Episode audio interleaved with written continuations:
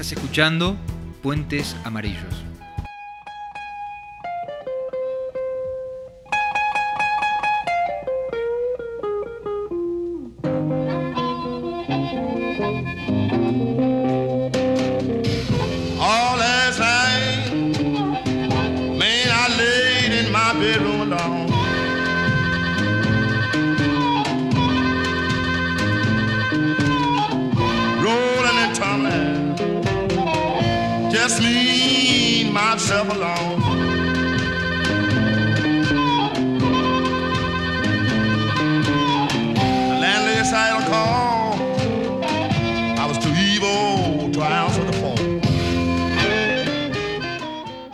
Bienvenidos y bienvenidas a un nuevo episodio. Soy Roberto Pacorsi y hoy vamos a hablar sobre el destino y el deseo apoyándonos en la vida de Eric Clapton.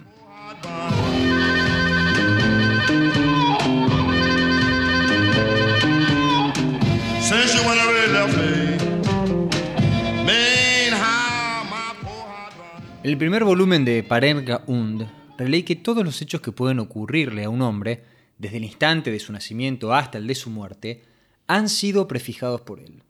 Así, toda negligencia es deliberada, todo casual encuentro una cita, toda humillación una penitencia, todo fracaso una misteriosa victoria, toda muerte un suicidio.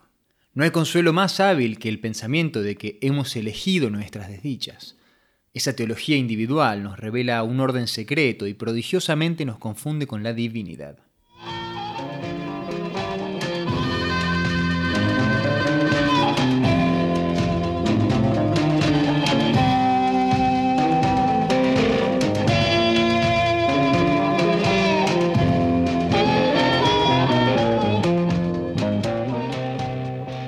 Que escucharon recién es un fragmento del cuento Deutsches Requiem de Borges, y está relacionado con el tema de hoy.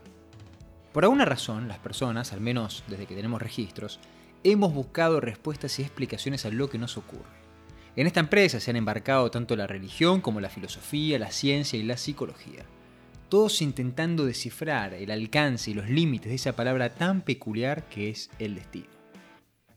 Casi todas las creencias se encuentran oscilando entre dos extremos, los que entienden que todo está escrito o determinado en algún punto y los que creen que no. Sea a raíz de el plan de un dios o la marca de los astros, algunos encuentran en cada suceso un peldaño hacia un destino prefijado, como si hubiese una ingeniería perfecta e invisible entre lo que nos pasa y nos rodea. Cumplimos un papel que hasta un punto ignoramos y se nos revela de a poco. Esto nos permite pensar que ciertas cualidades o desdichas marcan o anuncian un destino. Por otra parte, algunos de los que sienten al futuro en sus manos creen en la ley de atracción.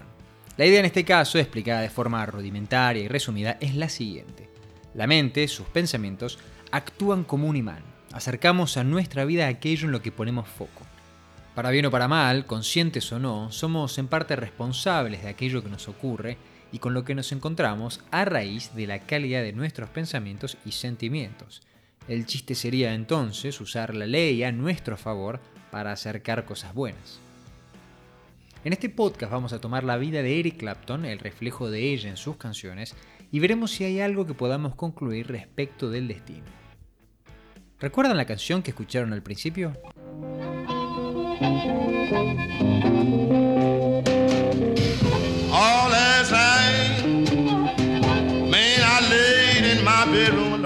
Se llama My Life is Ruined, Mi vida está arruinada, y es de Muddy Waters. Un pequeño Clapton la escuchó en la radio y quedó fascinado.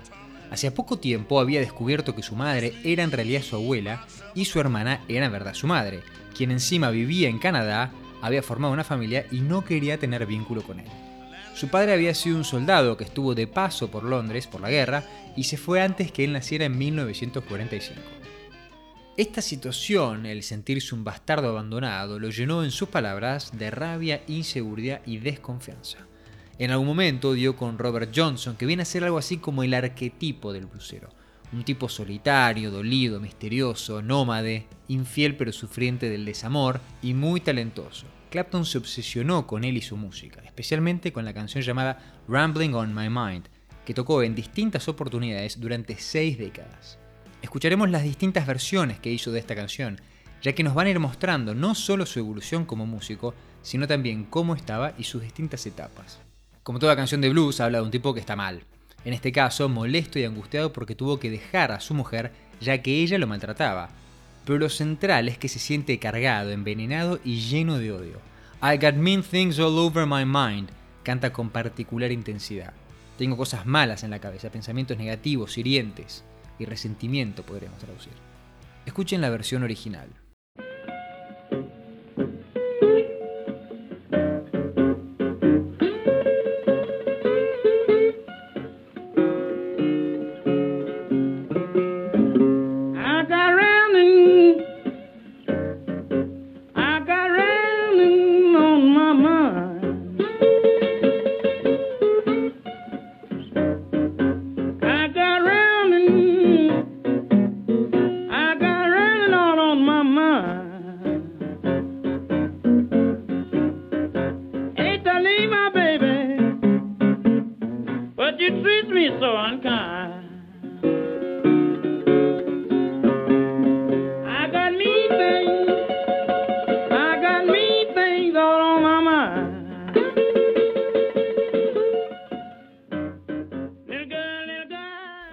Clapton sostiene que el blues era lo único que le sacaba el dolor, así que se sumergió en él con el ánimo y la fe de un converso, pero sintiéndose un foráneo.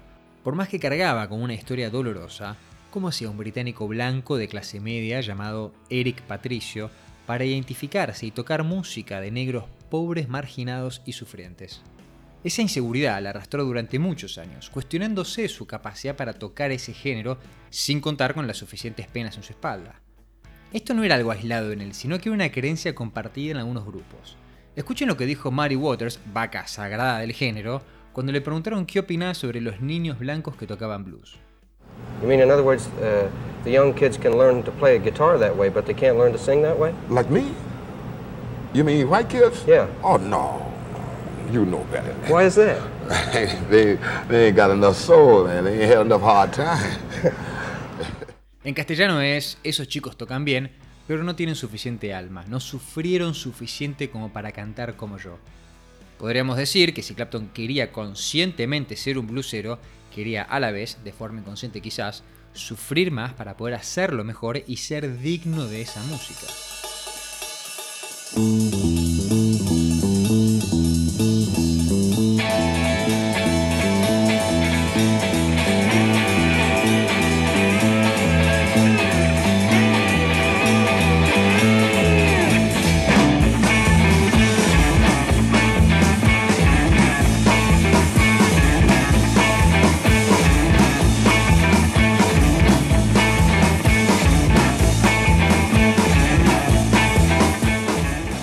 1964, Eric Clapton, de 19 años, ya era miembro de la banda llamada The Yardbirds, que se encontraba en un claro ascenso y a quien están escuchando.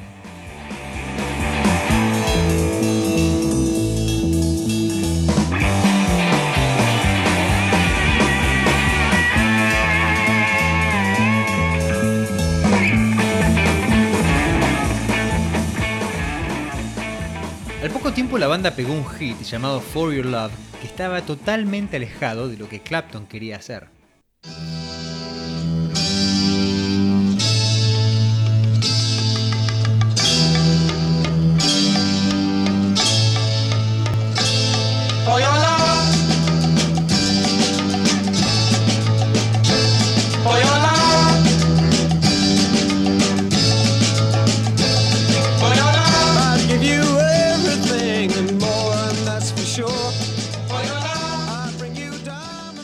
¿Qué tenía que ver esto con el blues agónico que le pedían sus tripas? A raíz del éxito de esa canción, conoció en un programa de televisión a otro muchacho un tanto tímido llamado George Harrison, que formaba parte de una banda que estaba causando cierto revuelo. Descontento con la orientación que estaba tomando su grupo, lo dejó y se unió al que estaba liderado por John Mayall, que era un referente del blues en Inglaterra. Con ellos grabó un disco icónico en 1966, donde quedó registrada la primera versión de Clapton de la canción Rambling on My Mind. Escuchen cómo sonaba en esos días. Prestenle atención a la voz.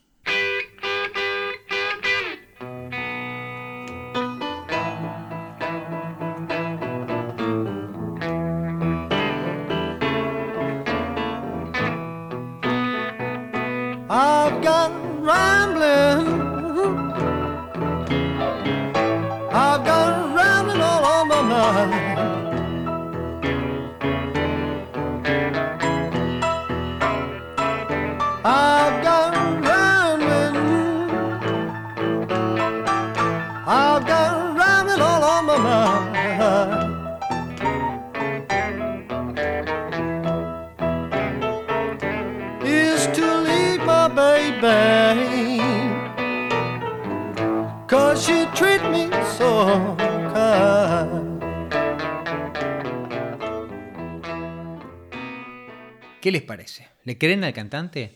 ¿Creen que está tan mal como dice? Para mí hay algo un poco impostado, como si estuviera buscando su voz, identidad y expresión. Los dedos le llegaron al blues antes que a la voz, eso es claro. Piensen también que en esa grabación tenía únicamente 21 años. A partir de ese disco es que aparecen por primera vez las pintadas en las paredes de Londres diciendo Clapton es Dios, y algunos lo consideraban el mejor guitarrista del momento. Poco tiempo después dejó esa banda y formó Cream, junto con Jake Bruce y Ginger Baker, que eran en teoría el mejor bajista y el mejor baterista. Con este grupo llegó a uno de sus picos como músico, experimentaron mucho y movieron las fronteras del rock de entonces. Miren la intensidad que le imprimieron a otro de los grandes clásicos de Robert Johnson.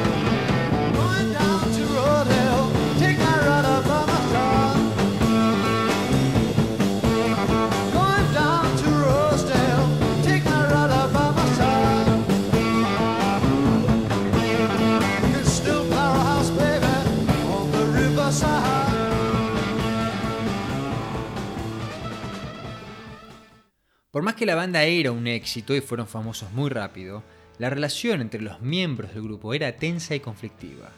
A la par de esto, su vínculo con George Harrison se acentuó y se hicieron mejores amigos. Harrison, que ya era un Beatle en la cresta de la ola, personificaba todo lo que él quería ser y tener. Prestigio musical, éxito comercial masivo, mujeres, plata, etc. Rondando 1968, de a poco, quizás sin darse cuenta, se fue enamorando de la mujer de Harrison llamada Patty Boyd. Este enamoramiento fue mutando y aumentando de forma exponencial hasta convertirse en una obsesión. ¿Qué más propio de un aspirante a blusero que desear una mujer inalcanzable? ¿Qué más ajustado que ella sea la mujer de tu mejor amigo? ¿Era el destino el resultado de querer sufrir para tocar mejor, competencia o envidia inconsciente con su amigo? o mucha mala suerte. Dato de color. Patty era una especie de femme fatal impresionante. De hecho, en esos días inspiró una de las mejores canciones de Harrison que van a reconocer rápido.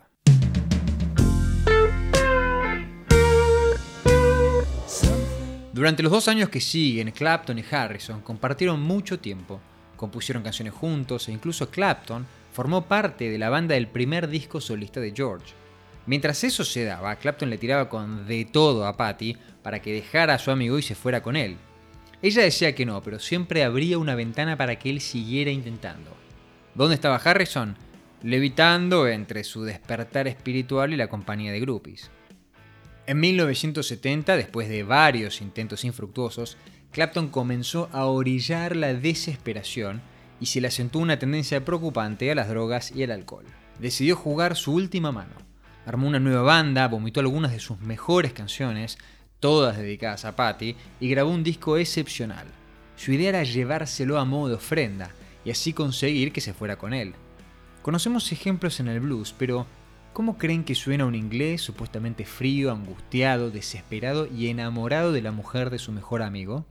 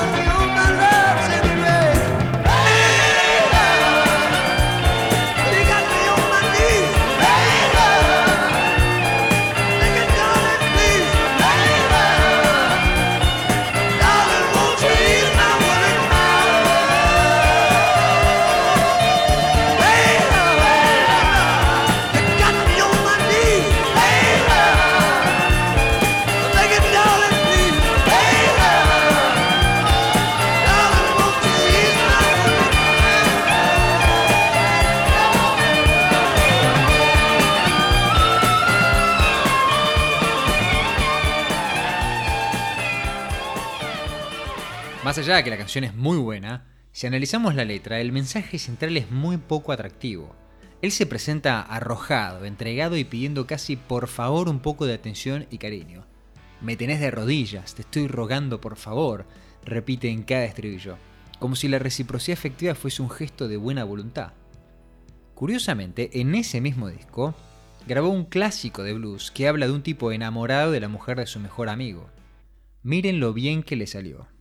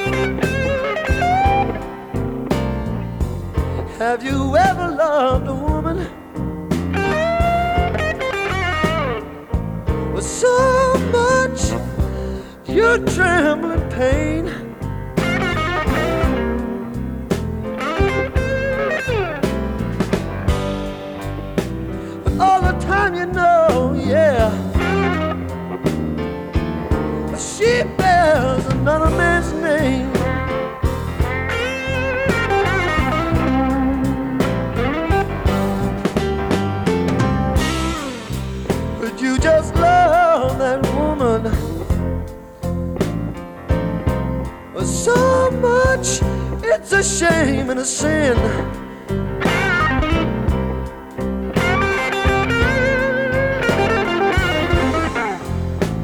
You just love that woman. Yes, so much, it's a shame and a sin.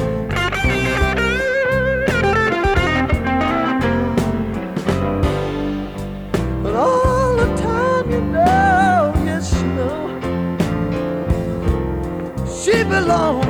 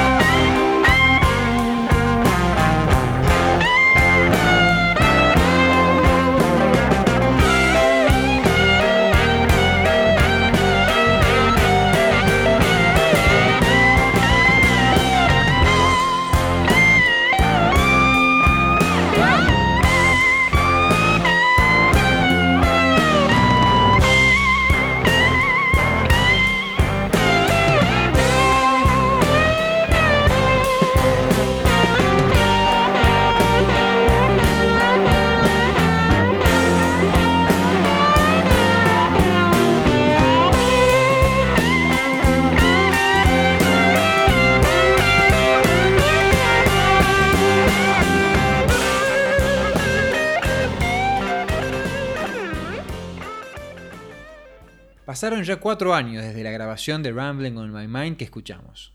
Acá tienen una versión en vivo y mal grabada de esos días, donde se puede ver la ansiedad con la que andaba.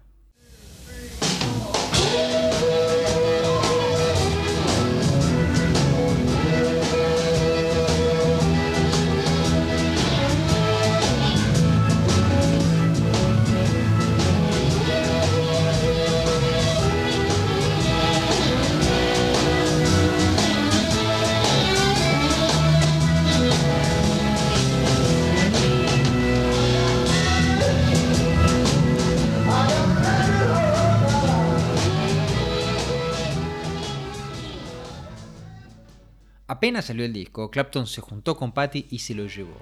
Seguro en su cabeza fue todo distinto, pero el resultado fue que ella quería seguir con Harrison y por más que le gustó la canción, se sintió incómoda. Después de ese rechazo final entró en una profunda depresión, desarmó la banda, se encerró en su casa y se refugió en la heroína. Pasó de ser un músico jovial, activo y social a un ermitaño triste y oscuro. Dejó de grabar, hacer giras y durante un par de años prácticamente no vio a casi nadie. Sus amigos lo iban a visitar y a veces ni contestaba. Así transcurrieron los años entre 1971 y 1973. Comenzó entonces una nueva etapa que duró casi dos décadas. Musicalmente es un tiempo magro, hay algunos buenos discos, pero aflora un gusto a poco en general. Sigue tocando bien, mete algún hit cada tanto onda cocaine, pero está lejos de sus mejores épocas. En 1974 suceden dos hechos importantes para nuestro amigo. Primero, Patty decide dejar a George Harrison y se va finalmente con él.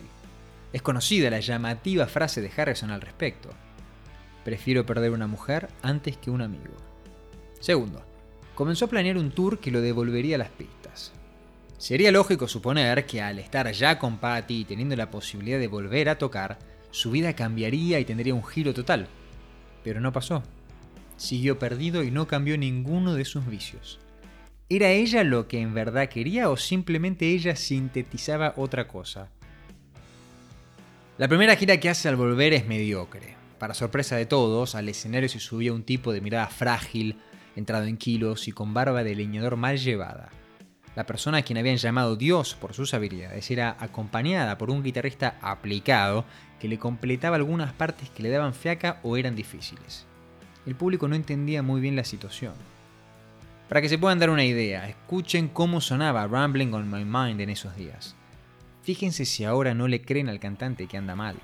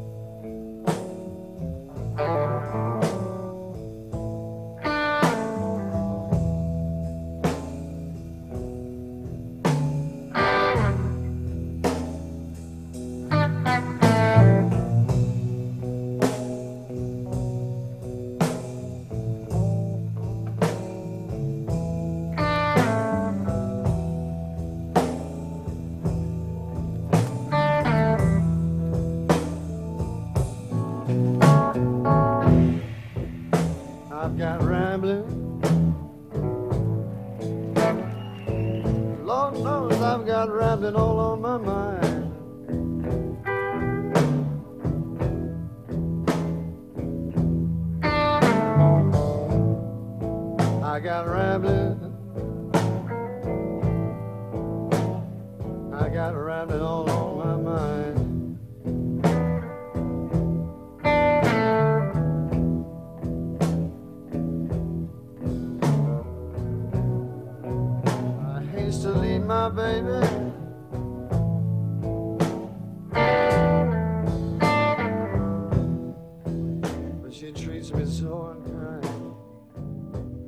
Para su sorpresa, por más que estaba cada vez más cerca del ideal del blusero antiguo, un tipo fajado por la vida, solitario, adicto perdido, triste, emocionalmente inestable y quejoso, no tocaba mejor sino al contrario. Son años de música estándar, con algunos destellos de lucidez y genialidad, pero en general un 6. A fines de los 70, aflojó un poco su consumo de drogas y pasó a ser únicamente un alcohólico. Durante los 80, que para la música fueron un evento tan dañino como el COVID para la economía mundial, entró y salió de rehabilitación tantas veces que perdió la cuenta. Su música se tornó algo insípida para mí. Cuando no era la repetición de una receta conocida, sin desafíos ni riesgos y con lugares comunes, era una adaptación insólita e incomprensible de un blusero a una década para el olvido. Escuchen cómo sonaba Rambling on My Mind en los 80. Creo que refleja bastante bien el espíritu de ese tiempo.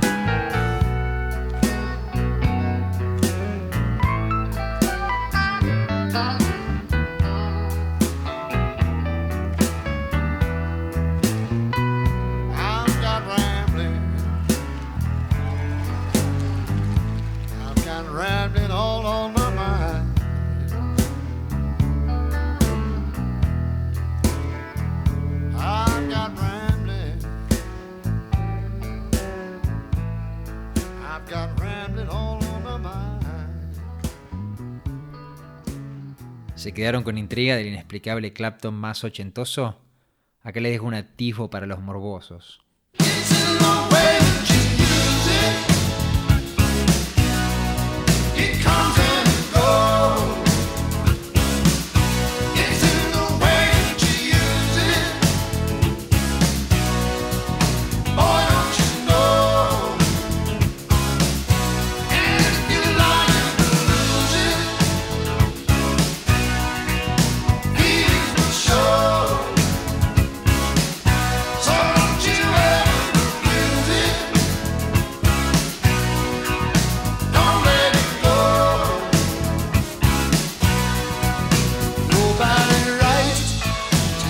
Basta, no es necesario sufrir, ¿eh?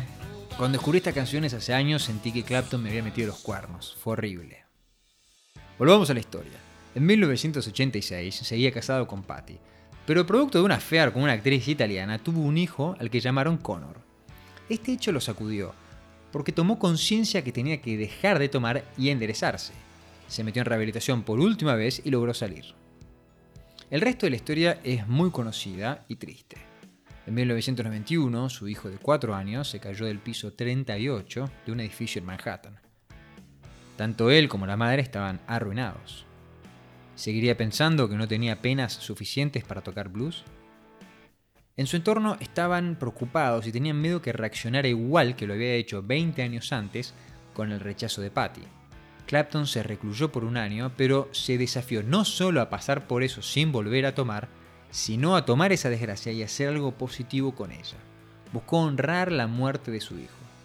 Durante ese tiempo se le dio por tocar una guitarra criolla. Un día, revisando las cartas que le habían mandado ofreciéndole condolencias, encontró una carta infiltrada que su hijo le había mandado mientras él estaba de gira y decía, Papá te quiero y quiero volver a verte. Firmado Connor Clapton.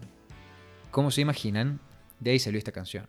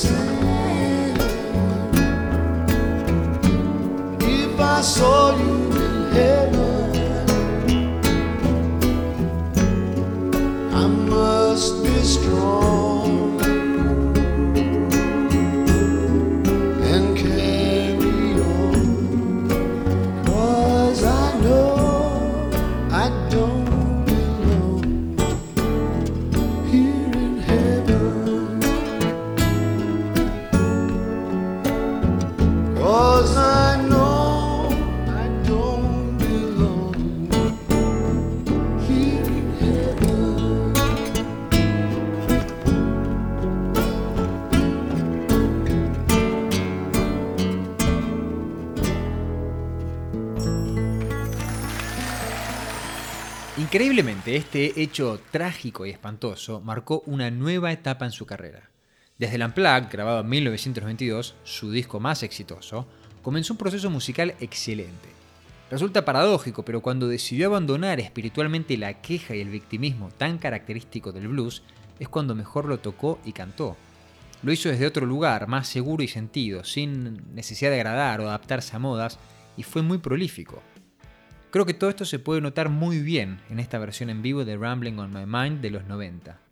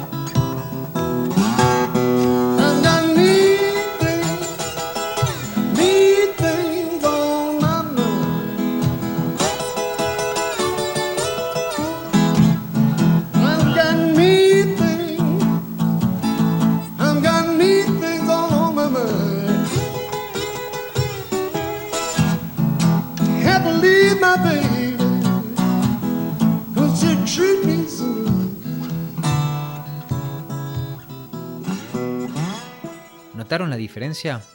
Más allá que es la versión más fidedigna de la original, hay algo diferente en la voz, donde se nota esa angustia, la rabia de la que canta, la llaga en carne viva, pero parece un dolor procesado, pacíficamente solitario, que no pide atención ni tiene jactancia sufriente, y solo se trasluce a través de los dedos y la voz.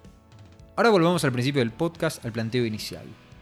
Mirando hacia el pasado, a esta historia, por ejemplo, cada uno puede unir distintos hechos, encontrar un vínculo entre ellos y llegar a una conclusión. Esto es algo que en realidad hacemos todos los días.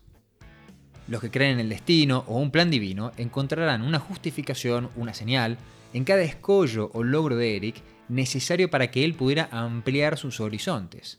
Otros podrán decir que fue atrayendo todo lo que en el fondo siempre quiso. Cuando quiso dolor, lo consiguió. Cuando quiso otra cosa, lo obtuvo también. También están los que pueden decir que no hubo nada, que todo fue suerte o casualidad. O incluso los que ven una combinación de algunas de estas posturas juntas. Es probable que aquello que crean para la vida de Eric sea idéntico a lo que creen para sus vidas. Vayamos un poco más atrás entonces. ¿Alguna vez se preguntaron por qué creen en lo que creen y de qué les sirve? ¿Analizaron cuál es el impacto concreto de sus creencias en sus vidas? Para el caso, Clapton estaba seguro que siendo un desdichado sería mejor músico, y fue al revés. Creía que necesitaba a Patty Boyd para vivir y ser feliz, y tampoco. Pensó que nunca dejaría de tomar y terminó fundando un centro de rehabilitación para alcohólicos. Aquello que creen, ¿los ayuda a ser más felices o los limita? ¿En qué se basa? ¿Cambia tanto creer que hay un destino o no? ¿O impacta más lo que elegimos hacer con lo que nos pasó y nos marcó? ¿Qué les da más tranquilidad? ¿Pensar que está todo escrito o que no hay nada? ¿Por qué?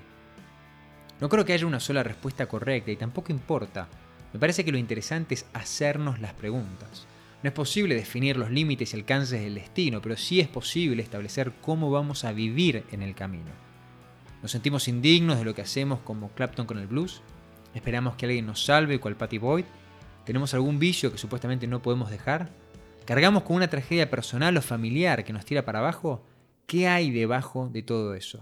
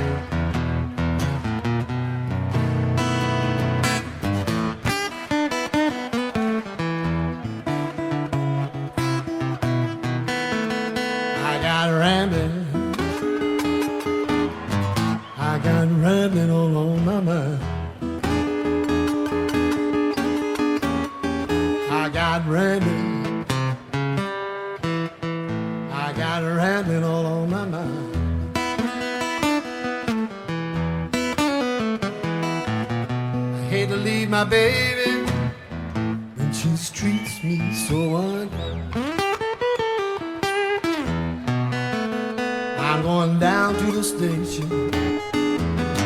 Catch that fast new train I see.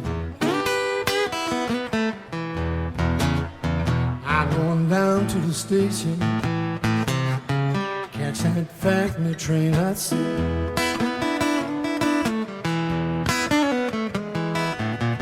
Got the blues about me so and so. Son got the blues about me.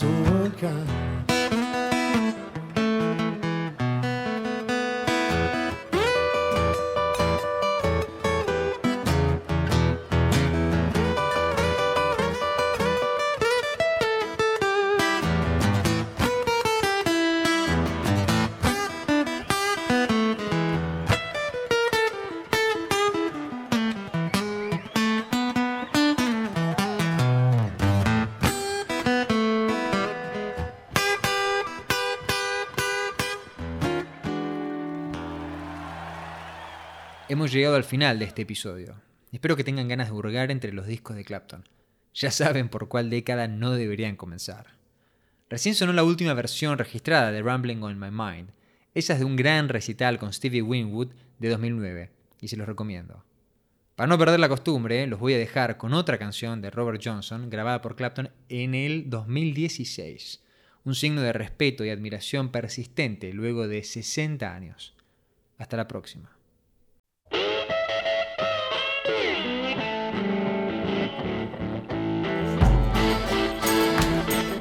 I got stones in my pathway, and my road seems dark as night. I got stones in my pathway, and my road seems dark as night. I got pain in my heart that I've taken my appetite.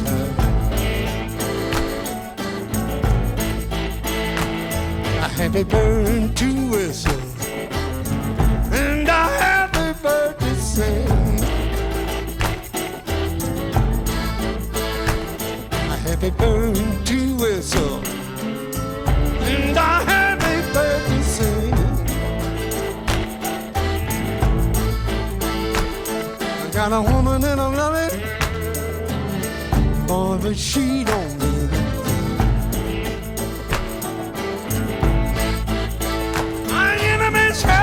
betrayed me, have overtaken poor Bobby's life.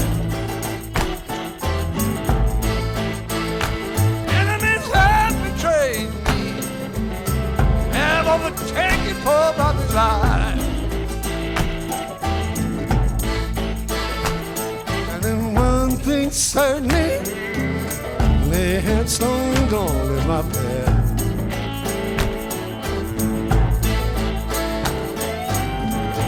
trying to take my life and all my loving too. You laid a pathway for me. Now what are you trying to do? And I'm crying, please. Let us be friends. Let me hear me hollering in my pathway rider. Please don't you don't let me in.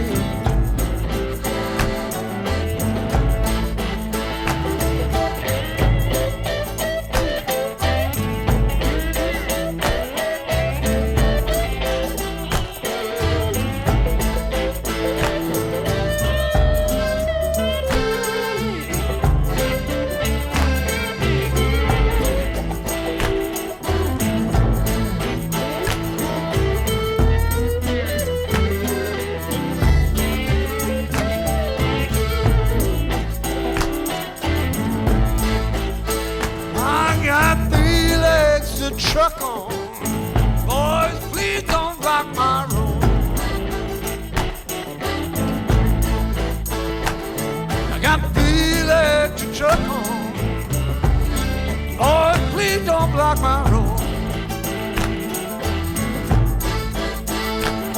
Been ashamed by my rider. But I'm booked and I got to